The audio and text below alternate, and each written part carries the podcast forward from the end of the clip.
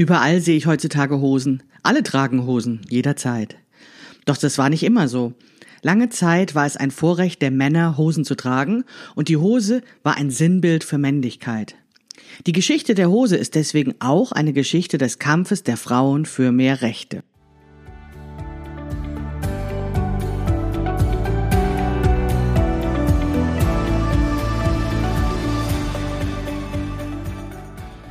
Hallo und herzlich willkommen zu Past, dem Podcast von Krafteln. Mein Name ist Maike Rentschbergner. Ich unterstütze Frauen dabei, sich selbst gut passende Kleidung zu nähen, die sie schön und stark macht. Meine Mission ist es, dieses Gefühl der Stärke, der Schönheit und der Zufriedenheit möglichst vielen Frauen zu ermöglichen. Zum Beispiel auch dir. Schön, dass du zuhörst.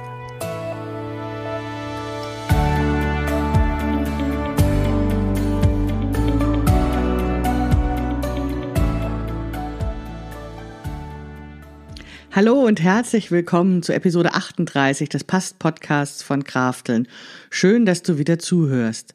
Bevor ich mich dem Thema Hosen dann tatsächlich widme, möchte ich dir noch kurz erzählen, dass es eigentlich im November bei mir wieder um die Oberteile geht, denn am 30.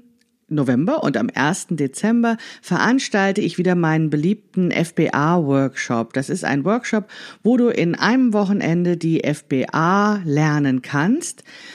Also ausprobieren, Probeteil nähen und hinterher so eine angepasste Vorlage hast, mit der du auch weiter eben dann Oberteile gut passend nähen kannst. Und dann im Folge dieses Wochenendes gibt es dann eben noch diese Feinheiten, das, was es dann erst richtig spannend macht, wie man also eben diese FBA dann auch noch anwendet auf interessantere Schnittmuster, die eben nicht genauso aussehen wie der Grundschnitt, also zum Beispiel mit Racklern, Ärmeln oder Teilungsnähten und so weiter. Diesen spannenden Kurs, den biete ich zwei bis dreimal im Jahr an.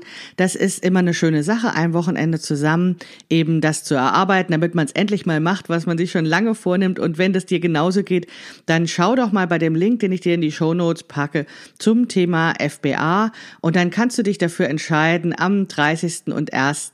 dann eben bei dem FBA-Workshop dabei zu sein. Ich würde mich sehr freuen, denn Du kannst nämlich dann deine Kenntnisse nutzen, um dir ein ganz hervorragend schönes Weihnachtskleid oder Silvesterkleid zu nähen, um dem Jahr nochmal einen schönen Abschluss zu geben und um in dieser stressigen Zeit, wo du dich vermutlich genau wie ich um ganz viel anderes und die anderen kümmerst, auch etwas Zeit für dich zu reservieren, damit du etwas Schönes mit dir hast.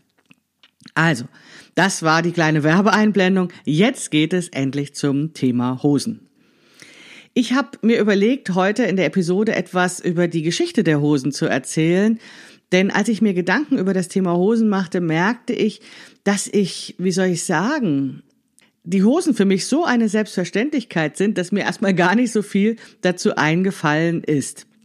In einer Staffel des Podcasts, wo es aber um Kleidung geht, sollten natürlich die Hosen nicht fehlen, weil sie wirklich so ein allgemein verbreitetes Kleidungsstück sind. Und letzte Woche sprach ich ja über Röcke und Kleider. Da passt es natürlich, dass es heute die Hosen dran sind. Die Hosen waren für mich eben eine ganz große Selbstverständlichkeit.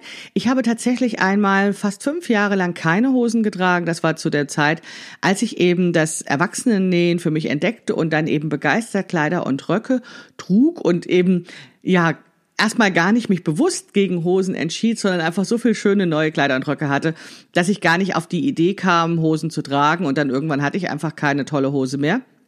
Mittlerweile ist das ein bisschen anders. Ich bin ja auch nicht mehr ganz so dogmatisch. Das heißt, ich trage Hosen bevorzugt in den Übergangsjahreszeiten, wenn es eben noch nicht mehr warm genug oder noch nicht warm genug für nackte Beine ist. Und wenn ich die Strumpfhosen nicht mehr sehen kann, dann trage ich sehr gerne Hosen und weiß eben dieses praktische Kleidungsstück zu schätzen. Und trotzdem, obwohl ich so viele Jahre meines Lebens Hosen trug, weiß ich eigentlich, ja, wie soll ich sagen, habe ich mir nie viel Gedanken darüber gemacht. Das hat sich geändert als ich mich eben auf diese Podcast-Episode vorbereitet habe und eben auch auf meinen Hosenkurs, der tatsächlich im nächsten Februar endlich starten wird, da habe ich eben ziemlich viel recherchiert zum Thema Hose und habe eine ganz spannende Autorin entdeckt, die Gundula Wolter, die eine Dissertation über die weibliche Kulturgeschichte der Frauenhose geschrieben hat und auch noch ein Buch äh, namens Die Verpackung des männlichen Geschlechts, eine illustrierte Kulturgeschichte der Hose. die also wirklich die Hosenexpertin über die vergangenen Zeiten ist. Und diese beiden Bücher habe ich gelesen und dann wollte ich unbedingt eine Podcast-Episode darüber machen. Das ist total spannend, aber gerade diese Dissertation ist natürlich echt ein äh, dicker Schinken und muss man auch vielleicht nicht unbedingt lesen, aber eine kleine Zusammenfassung und eine Hommage an Gundula Wolter eben jetzt in dieser Podcast-Episode zum Thema Hosen. Ja, was habe ich gefunden zum Thema Hosen? Zum einen, die Hose hat wirklich eine lange Geschichte. Das wusste ich gar nicht. Ich dachte, dass in der Frühzeit, Steinzeit und so weiter, dass da tatsächlich noch gar keine Hosen getragen wurden, dass es eher so Art Lendenschurz, eher so Umhänge gab, die eben da waren, um zu wärmen. Aber auch da waren wahrscheinlich genau diese Umhänge nicht praktisch genug und man experimentierte schon mit Hosen mit sogenannten Beinkleidern gibt es tatsächlich schon Höhlenmalereien von, mit, mit so Strichmännchen mit Beinkleidern. Das war aber damals noch nicht unbedingt so, dass auch beide Beine verbunden waren. Also das waren dann eher tatsächlich solche Beinlinge, Beinkleider, die lange Zeit so ein, eine, eine Vorform der Hose waren. Es gab auch tatsächlich, ja, in verschiedenen Ecken der Welt schon Hosen. Und äh, man sagt zum Beispiel auch, dass die asiatischen Hosen die es eben schon sehr lange gibt. Und dann aber auch die Germanen, die schon Hosen hatten, dass die Germanen die Hosen nach Rom brachten. Das heißt, es war dann erstmal so bei den Griechen und Römern, dass die zwar geahnt haben, dass es ein praktisches Kleidungsstück ist, dass die aber gesagt haben, ja, das ist ja das Kleidungsstück unserer Feinde und haben das dann verdammt als ein Symbol der Unzivilisiertheit und des Barbarentums. Aber sie mussten sich dann ja doch irgendwie den Argumenten geschlagen geben. Das war einfach praktisch und insbesondere immer dann, wenn man eben auch auf Pferde setzte, auf Reiterei, dann waren eben Hosen das Kleidungsstück der Wahl und insofern sorgte eben die Reiterei für die Verbreitung dieser praktischen Kleidungsstücke.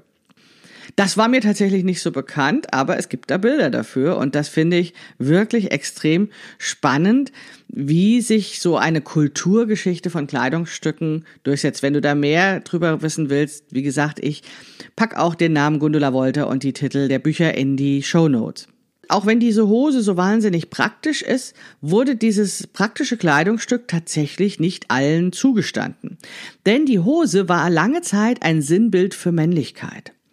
Es war so, dass es wirklich ein Bedürfnis der Menschen gab, insbesondere unter modischen Gesichtspunkten oder unter repräsentativen Gesichtspunkten, die Geschlechterunterschiede zur Schau zu stellen. Ich sage das so deutlich, weil im Arbeitsbereich gab es tatsächlich immer Hosen auch für Frauen, aber die fanden eben kaum Erwähnung, die werden kaum bebildert, die werden kaum gezeigt und sie waren wahrscheinlich auch sozusagen nur unter praktischen Gesichtspunkten geduldet. Immer dann, wenn es um Repräsentation geht, um Abbildung, um ja, wer ist eigentlich wichtig? Da in diesem Bereich war tatsächlich die Hose für Frauen lange Zeit nicht erlaubt, weil eben die Hose so eine her hervorragende Möglichkeit war, Männlichkeit zur Schau zu stellen. Das wurde tatsächlich dann auch sehr extrem betrieben. Also es gab zum Beispiel auch Hosen mit sogenannten Schamkapseln. Da wurde dann dieser, dieser Genitalbereich durch ein spezielles Element der Hose betont, um eben permanente sexuelle Bereitschaft zu signalisieren. Also das war so, dass das tatsächlich so dann auch gepimpt wurde. Also jeder hat dann sozusagen seine eigene Schamkapsel-Variante getragen in verschiedenen Formen, aber möglichst groß. Und das wurde noch nicht mal mit Scham betrachtet, also im Sinne von, dass jemand dem das peinlich ist. Nein, nein, das wurde öffentlich zur Schau gestellt. Da wurde schon auch mal eine Orange in der Schamkapsel drin aufbewahrt und der Liebsten überreicht. Also das war tatsächlich etwas, was gezeigt wurde und ähm, wo ein Stolz über diese Männlichkeit da war das war natürlich zu verschiedenen Zeiten unterschiedlich äh, deutlich.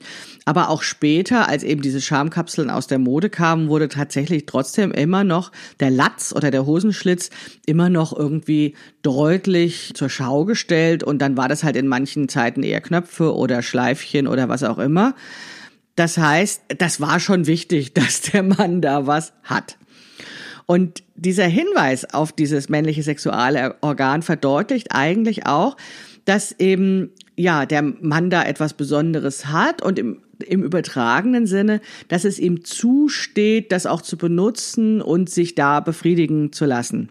Das war ja durchaus üblich, dass, und das ist auch heutzutage leider noch durchaus üblich, dass zum Beispiel Vergewaltigungen der unterlegenen Gegnerinnen, dass das tatsächlich ein eine Art Teil des Honorars für Kämpfer ist. Und gerade aus diesem kämpferischen Ritterbereich und so weiter kommt eben auch dieses, ja, Schamkapselmode und diesen, dieser Hinweis auf dieses männliche Geschlechtsorgan das ist schon ja sehr traurig, wenn wir das jetzt hören. Und es zeigt eben auch sehr deutlich, dass es eben diese Hierarchie zwischen den Geschlechtern gibt und dass es eben dafür auch Symbole bedarf, um diese Hierarchie, die Werte zu unterstützen und eben aufrecht zu erhalten. Auf der anderen Seite habe ich aber eben auch gelesen, dass es die Erklärung gibt, dass die Bedeckung der Geschlechtsorgane, also dieses von nackt auf bekleidet, überhaupt erst möglich macht, ein friedliches Zusammenleben zu haben, weil eben dadurch die Geschlechtsorgane verdeckt sind und damit sowas wie sexuelles Begehren oder eben so ein Vergleichen, ne, meiner ist der längste, nicht so einfach, nicht so direkt möglich war. Also es wurde eben verhüllt, um eben ja, oder erst dann wurde es möglich äh, zu arbeiten, statt eben dauernd auf die Schniepel zu gucken, um es mal so zu sagen. Ja, aber weiter in der Geschichte der Hose. Die Hose war, wie gesagt, nicht immer eine Hose, so wie wir sie kennen. Also das war eigentlich vielleicht sowas wie Strümpfe oft und die waren gar nicht in der Mitte verbunden. Es waren Beinkleider, wo eben die Beine sichtbar war und wo es möglich war, die Beine zu spreizen, um zum Beispiel auf einem Pferd zu sitzen. Und die Männerhose, wie wir sie kennen, oder die Arthose, wie wir sie kennen, die eben eine äh, Außenbein- und eine Innenbeinnaht hat und die eben, wo eben beide Beine verbunden sind und wo es eine Art Bund gibt, um sie eben oben am Körper zu halten, wo vielleicht eine, ein Tunnel, wo eine Schnur durchgezogen wurde zum Beispiel, die gibt es ungefähr seit dem 17. Jahrhundert, seit diesem 30-jährigen Krieg ungefähr. Da wurde natürlich dann ganz viel variiert im Laufe der der Jahrzehnte und Jahrhunderte. Die Hosenbeine und so weiter waren unterschiedlich weit. Es gab auch Hosen, die geschlitzt waren, also wo gar nicht die Außenbeinnaht geschlossen war. Eben sehr unterschiedliche, wie soll ich sagen, Thematisierung des Schambereichs. Also da wurde sehr viel variiert, aber es war eben klar, dass es eine Männerhose war. Und das, was wir so als Bild von Hose haben, wie eine Hose aussieht, wie eine klassische Männerhose aussieht, dieses Modell gibt es ungefähr seit 1850. Also lange Hosenbeine, ein weiter, eher bequemer Schnitt. dass diese Hose, die eben dann auch schon in Massenkonfektion hergestellt wurde, gab es eben ab diesem Zeitpunkt, als die Nähmaschine, die technische Entwicklung der Nähmaschine so weit, diese Männerhose in, in Serie zu nähen.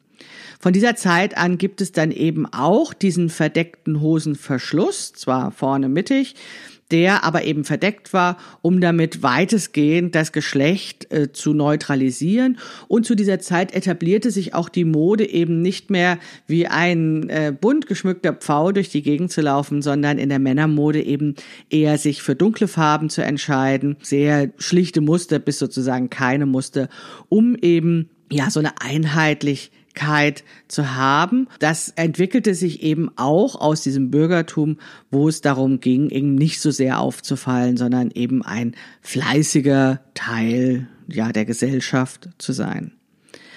Das heißt, diese Art von Hose gibt es seit 1850 im Männerbereich. Das ist ja schon eine ganze Zeit lang. Und so kennen wir sie auch. So kennen wir sie auch von alten Bildern und den ersten Fotografien. Da haben eben sozusagen alle Männer weitestgehend die gleiche Hose an. Und das wurde auch nicht verändert, weil es funktionierte ja. Und das kennen wir ja auch von Männermode sehr oft. Die einzige Veränderung, die es dann bei dieser Männerhose noch gab, die kam 1910 mit der Bügelfalte. Angeblich ist diese Bügelfalte aus so einem Zufall entstanden und wurde dann aber eben modern und Wahrscheinlich auch deswegen, weil sie funktionabel war, weil sie eben durch dieses, diese sorgsam gebügelte Hose für einen strafferen Sitz sorgte. Und weil eben diese scharfe, senkrechte Kante, die unterstrich die korrekte männliche Haltung und gab sozusagen die Möglichkeit, durch dieses sorgfältige Bebügeln zu zeigen, dass man eben ja, eben nicht zu dieser arbeitenden Schicht gehört, die eben körperlich arbeitet, sondern eben aus dem Bürgertum kommt, etwas, ja, andere Art von Arbeit und ähm, Ausbildung und Bildung und sowas hatte. Ne? Also es ist ein Differenzierungsmerkmal, diese Bügelfalte. Und es war aber immer so, und ich habe jetzt ja die ganze Zeit über die Hose, die Männerhose gesprochen, es war immer so, dass Frauen auch Hosen tragen wollten. Wie gesagt, im Arbeitsbereich gab es schon immer Frauenhosen, die einfach getragen wurden, die aber eben nicht thematisiert wurden. Und es gab aber eben in der Mode und aber eben auch bei den Menschen, die sozusagen im Gespräch war, also der Adel und ähm, ja, weiß ich nicht, die Stadtvorderen oder sowas. Da gab es schon immer den Versuch, auch die Frauenhose zu etablieren. Also Frauen wollten schon immer Hosen anhaben, weil nämlich die Hose wirklich als Sinnbild für Macht dargestellt wurde. Also es gab schon sehr früh diesen Ausspruch, wer hat denn hier die Hosen an? Oder eben es gab Bilder, wo äh, ein Mann ohne Hose abgebildet wurde und die Frau sie triumphierend hochhielt. Und dann war eben klar, der Mann ist der Unterlegene, hat gegen die Frau verloren. Das heißt, dass die Hose selbst war immer Symbol. Wenn Frauen eben eine Hose haben wollten, galten sie als dominant und unweiblich. Und die Hose oder der Kampf um die Hose war über Jahrhunderte das Sinnbild des Geschlechterkampfes um Gleichberechtigung und Vorherrschaft. Dementsprechend war, hat das natürlich immer für Aufruhr gesorgt, wenn Frauen irgendwie versuchten, die Hose zu erobern, also Hose anzuziehen. Wobei es da jetzt nicht um einzelne Frauen geht, sondern eben um gesellschaftliche Entwicklungen, wo das eben so sichtbarer waren, wo es eben mehrere Frauen waren. Aber natürlich haben immer mehr Frauen äh, das versucht und dann eben auch gemeinsam versucht. Und zum Beispiel während der französischen Revolution, wo eben auch alles im Umbruch war, wo es ja brodelte, wollten natürlich auch Frauen mit ja, Revolution machen. Und da gab es dann so eine besondere Hose, die aus Südfrankreich kam, die so als Symbol der Revolutionäre war. Aber ja, das hat nicht lange gehalten. Die Revolution ja auch nicht lange gehalten. Es gab dann eine Mode, eine Frauenmode nach der Revolution, auch inklusive Hosen, die eben von diesen modischen Vor Vorreiterinnen in Paris sich etablierte, die dann aber eher aus mit weichen Materialien da war und eher auch für Erotik und Verführung stand. Und das war dann okay. Also in dem Moment, wo diese Hose eben nicht kämpferisch war, sondern eben die weibliche Schönheit und Schwachheit, aber eben auch ähm, ja Erotik betonte, war das dann eben ja, okay und wurde geduldet. Aber wie gesagt, das ist jetzt ja eine Mode und hat wahrscheinlich mit dem Alltag der meisten Frauen nicht viel zu tun gehabt. Das Thema Hose wurde dann aber tatsächlich zu einem größeren Thema, was auch insgesamt größer diskutiert wurde im 19. Jahrhundert, weil dort begonnen wurde, eben auch sich über diese gesundheitlichen Nebenwirkungen des Korsetts Gedanken zu machen und weil sie hups auf einmal feststellten, dass es möglicherweise unter den Röcken und Kleidern auch ziemlich kalt war. Also da wurde eben sehr viel über gesundheitliche Aspekte geredet. Das war natürlich auch unverfänglicher, als über den Geschlechterkampf zu sprechen. Deswegen hat man zum Beispiel auch akzeptiert, so um 1850 rum, dass es eben auch okay ist, dass Frauen lange Unterhosen tragen.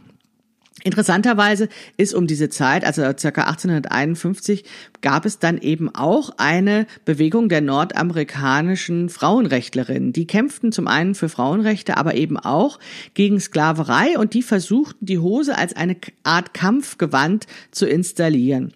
Es gab da die sogenannten Blume. Ich weiß nicht, ob du davon schon mal gehört hast oder die gesehen hast. Das sind so weite Hosen und das wird zurückgeführt auf Amelia Blumer, die eben diese Hose schneidern, die oder selbst schneidern nach den türkischen Frauentrachten und eben dann in einer Zeitschrift namens Lilly versuchte bekannt zu machen, um eben den Frauen zu sagen, hier, hier gibt's noch was, ähm, das ist toll, das ja macht uns das Leben leichter und unterstützt uns im Kampf eben für Frauenrechte. Und das war äh, zunächst dann eben tatsächlich viel in der Diskussion als bequemes Reisekleid. Das war eine weite Hose, die auch unter dem Rock getragen wurde, die eben eine Teilhabe am normalen Leben möglich machte. Das wurde viel diskutiert. Es gab eben, wie gesagt, diese Zeitschrift. Es gab eben diese Frauenrechtlerin, die da einiges an Wind machen, was tatsächlich auch in Europa ankam als Botschaft und wo eben auch Europäerinnen sich mit diesem Thema beschäftigen. Aber die große Mehrheit der Gesellschaft hat das eigentlich abgelehnt. Die ging weiterhin davon aus, dass eine Frau einfach nur hübsch auszusehen hat und gar nicht am Leben teilhaben soll, weil es eben diese, diese starke Teilung gab, für was wer zuständig ist. Also der Mann, der nach außen aktiv ist und, und die Nahrung ran schafft und die Familie verteidigt und die Frau eben im Haus nach dem Rechten sorgen soll und einfach hübsch und feminin und brav zu sein hat. Und die meisten Frauen hatten eben diese Werte auch internalisiert und diese Rollenvorstellungen und konnten dementsprechend mit diesen revolutionären Gedankengut gar nicht so viel anfangen und beschäftigten sich dann, wenn sie überhaupt die Zeit hatten, sich mit Mode zu beschäftigen, eben auch eher mit der ähm, weiblichen, femininen Mode.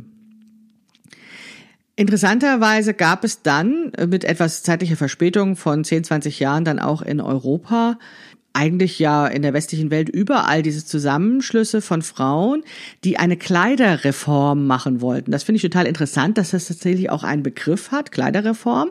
Also das heißt, da gab es Kongresse, die haben Flugblätter geschrieben, die haben sich zusammengetan und haben überlegt, wie könnte eine Kleidung für Frauen, für die moderne Frau damals eben aussehen.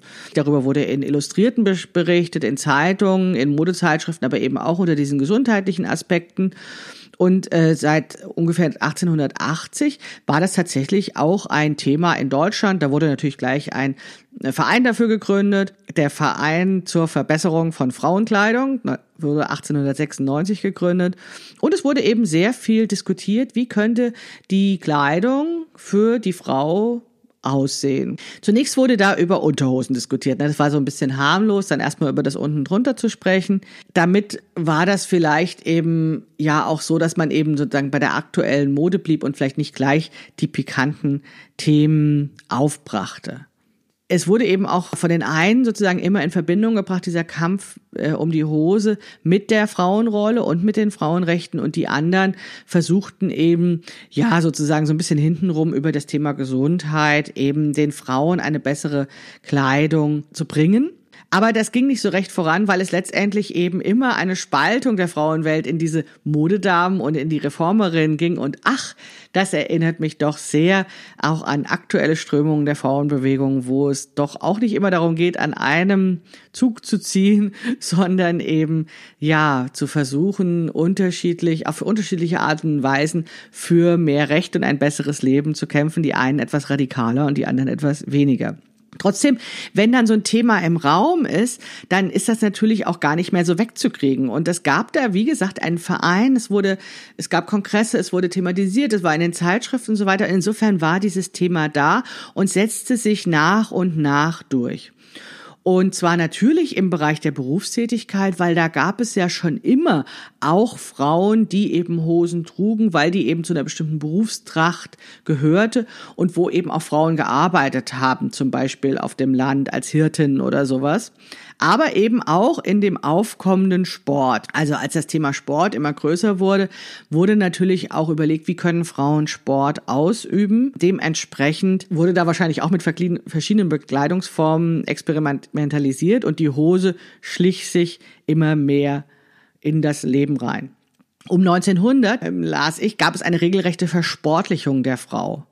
Also da war das dann nicht mehr so, dass nur irgendeine Minderheit Sport macht, sondern dass Sport ein wichtiger Teil in dieser Gesellschaft wurde, weil eben die Frauen immer mehr im Arbeitsleben auch gebraucht wurden und man nicht mehr bei diesem Bild der schwachen, ähm, zarten Frau bleiben konnte. Also Frauen sollten eben auch gestärkt werden.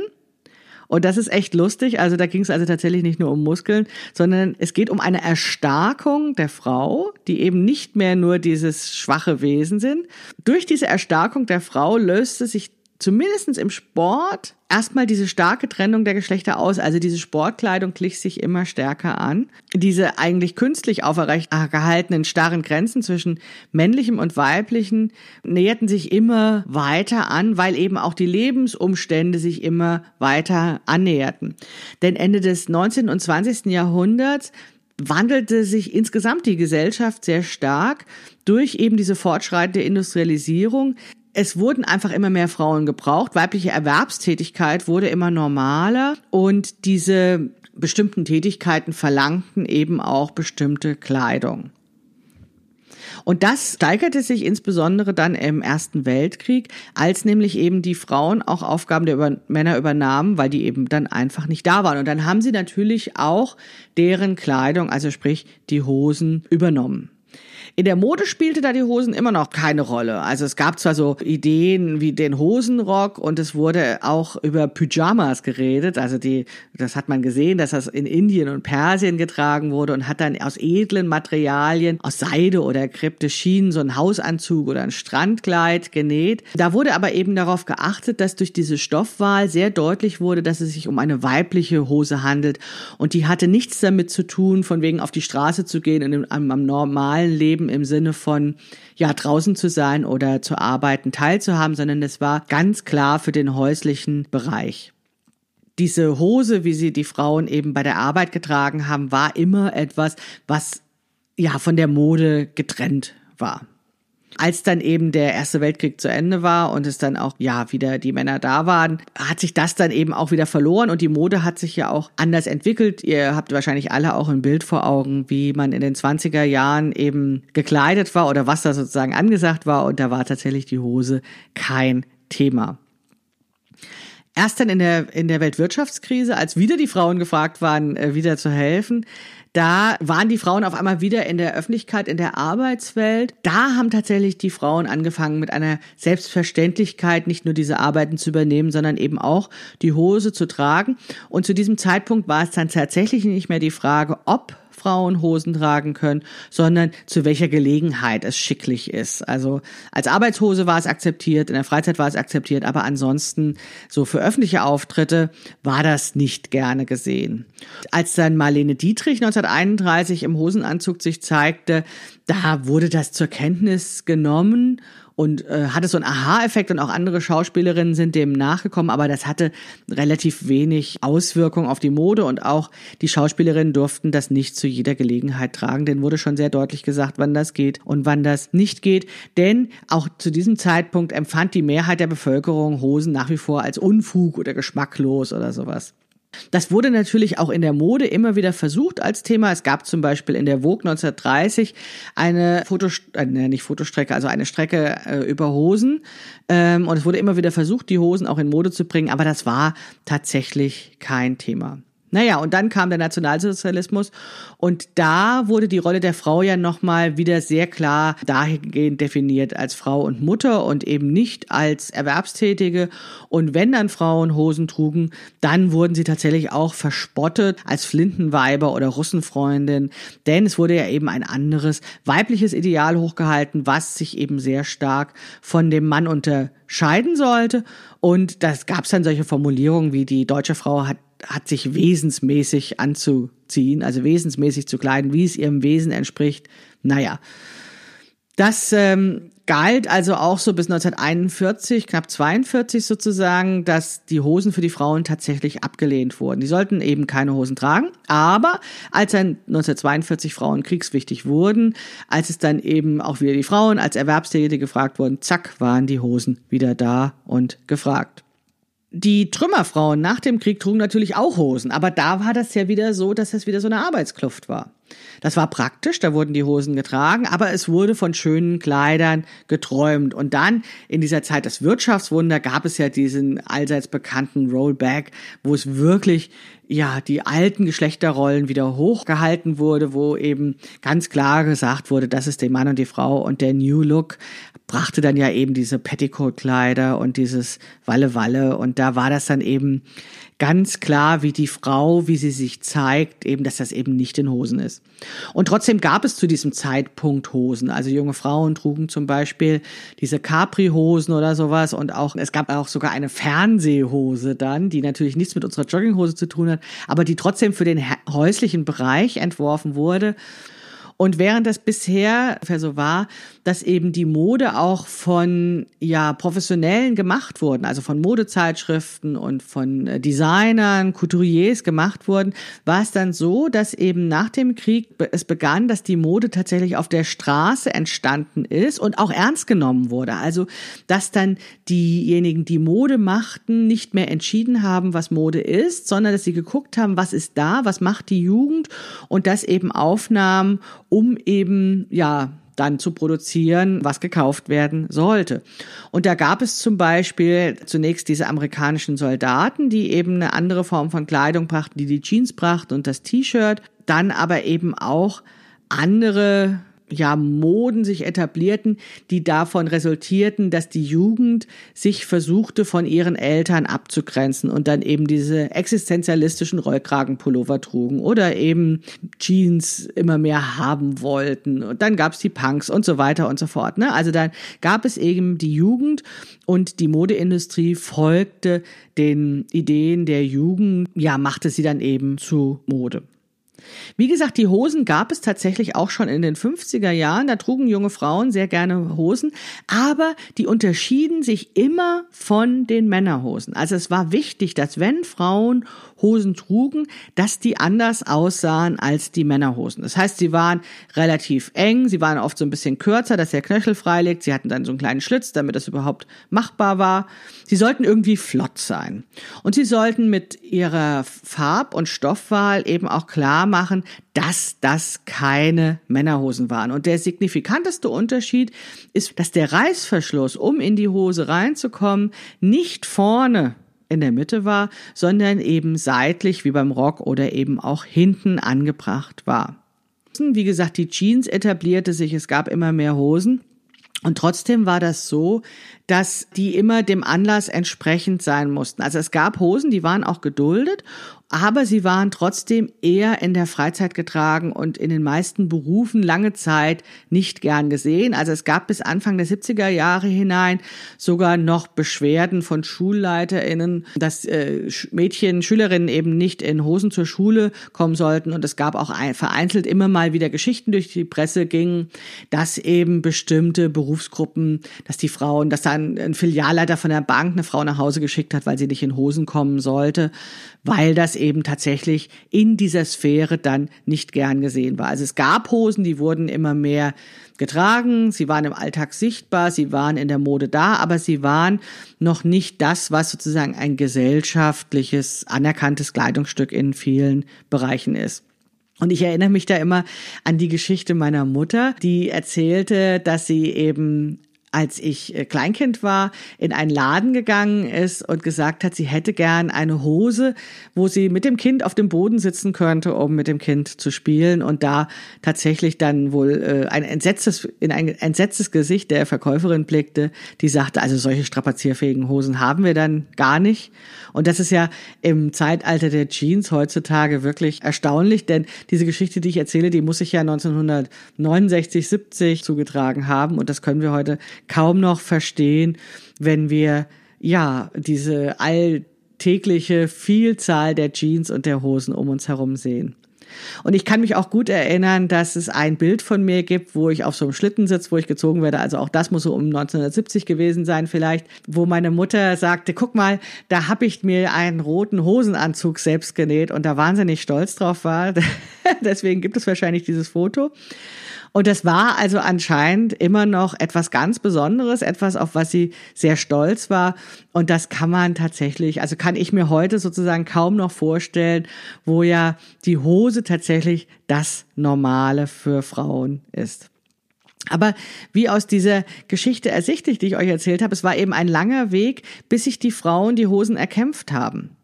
Und es war auch nie andersrum. Es war nie so, dass Männer gleichermaßen um das Recht kämpften, eben auch Röcke zu tragen. Es gab zwar immer wieder Zeiten, in denen Männer ganz viel Aufwand in ihre Schönheit steckt. Aber es ging da immer um der Schönheit willen, um der Repräsentation willen.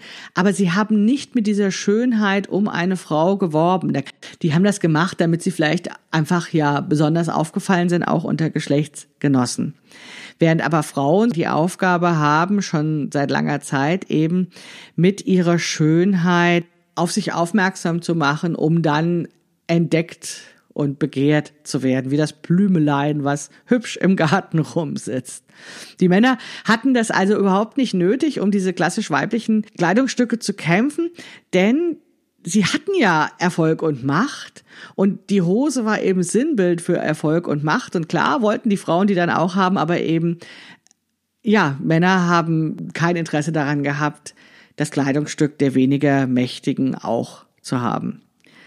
Der Kampf der Frauen um, der, um die Hose war immer tatsächlich dieses Sinnbild, ein größeres Stück vom Kuchen abzubekommen, einen Teil der Privilegien der Männer abzubekommen, statt einfach nur stillschweigend zu arbeiten. Wie gesagt, im Arbeitsleben hatten Frauen ja eigentlich immer Hosen an, aber das hat ja eben nichts mit gleichen Rechten und mit Privilegien und so weiter zu tun. Deswegen ist die Geschichte der Hose immer auch irgendwie die Geschichte der Emanzipation der Frauen. Und deswegen finde ich es tatsächlich so spannend, gerade weil es für uns heute so ein alltägliches Kleidungsstück ist. Es ist ein alltägliches Kleidungsstück, aber der Kampf ist noch lange nicht gewonnen. Also es gibt tatsächlich immer noch keine gleiche Chancen und keine Gleichberechtigung, weder für Frauen und Männer noch für alle Menschen. Das heißt, wir sind noch nicht am Ende angelangt. Wir sind auch noch nicht am Ende dieser Staffel angelangt, denn nächste Woche gibt es das große Finale, das große Staffelfinale, wo es dann tatsächlich nochmal ich so einen Rundumblick auf diese Staffel geben möchte und die Schlüsse, die ich daraus ziehe, weil ich glaube, wir sind noch lang nicht fertig. Wir haben noch lange nicht ja, gleiche Rechte für, für alle Menschen und Veränderungen werden ganz oft durch Mode sichtbar und ich glaube, das kann noch ganz spannend werden, wie es in den nächsten Jahren mit dem Thema Kleidung weitergeht. Aber darum kümmern wir uns nächste Woche. Was direkt vor der Tür steht, ist tatsächlich Weihnachten und wenn du dir ein schönes Weihnachtskleid nähen willst und eine Körbchengröße C oder größer trägst und immer so Schwierigkeiten hast, passende Oberteile zu nähen oder passende Kleider zu nähen, dann kann ich dir raten, eine FBA zu machen, deine Kleidung mit einer FBA anzupassen. Und wie das geht, zeige ich dir gerne in meinem FBA-Workshop am 30. November und 1. Dezember. Die Informationen dazu findest du in den Show Notes. Weihnachten ist in sieben Wochen, glaube ich, Silvester dann in acht. Es gibt sicherlich den ein oder Anlass, zu dem du ein schönes Kleidungsstück gebrauchen kannst. Nimm dir in dieser hektischen Vorweihnachtszeit auch mal Zeit für dich. Lern die FBA, näh dir ein schönes Weihnachtskleid ja, und dann kannst du auch noch die Podcast-Episoden hören, die du vielleicht noch nicht gehört hast.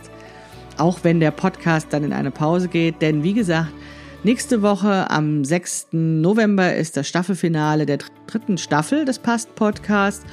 Und die vierte Staffel geht dann erst am 1. Januar wieder los. Und dazwischen gibt es nur mal so hier und da eine kleine Zwischenfolge, die aber eben nicht in dieses Staffelkonzept reinpasst. So, das war's dann wieder für heute von mir. Ich hoffe, du fandest das genauso spannend wie ich, sich einmal geschichtlich mit dem Thema Kleidung auseinanderzusetzen. Mir hat das großen Spaß gemacht. Wenn du da Ideen oder Anmerkungen dazu hast, schreib sie gerne unter den Blogpost, der zu dieser Episode gehört, auf krafteln.de. Ansonsten freue ich mich, wenn du den Podcast weiterempfiehlst oder ihm ein paar Sternchen bei iTunes gibst oder wenn du nächste Woche wieder reinhaust. Reinhaust? Reinhörst. Na, reinhauen kannst du zwischendurch. Und dann hörst du nächste Woche wieder rein. Bis dahin, deine Maike Rentschbergner.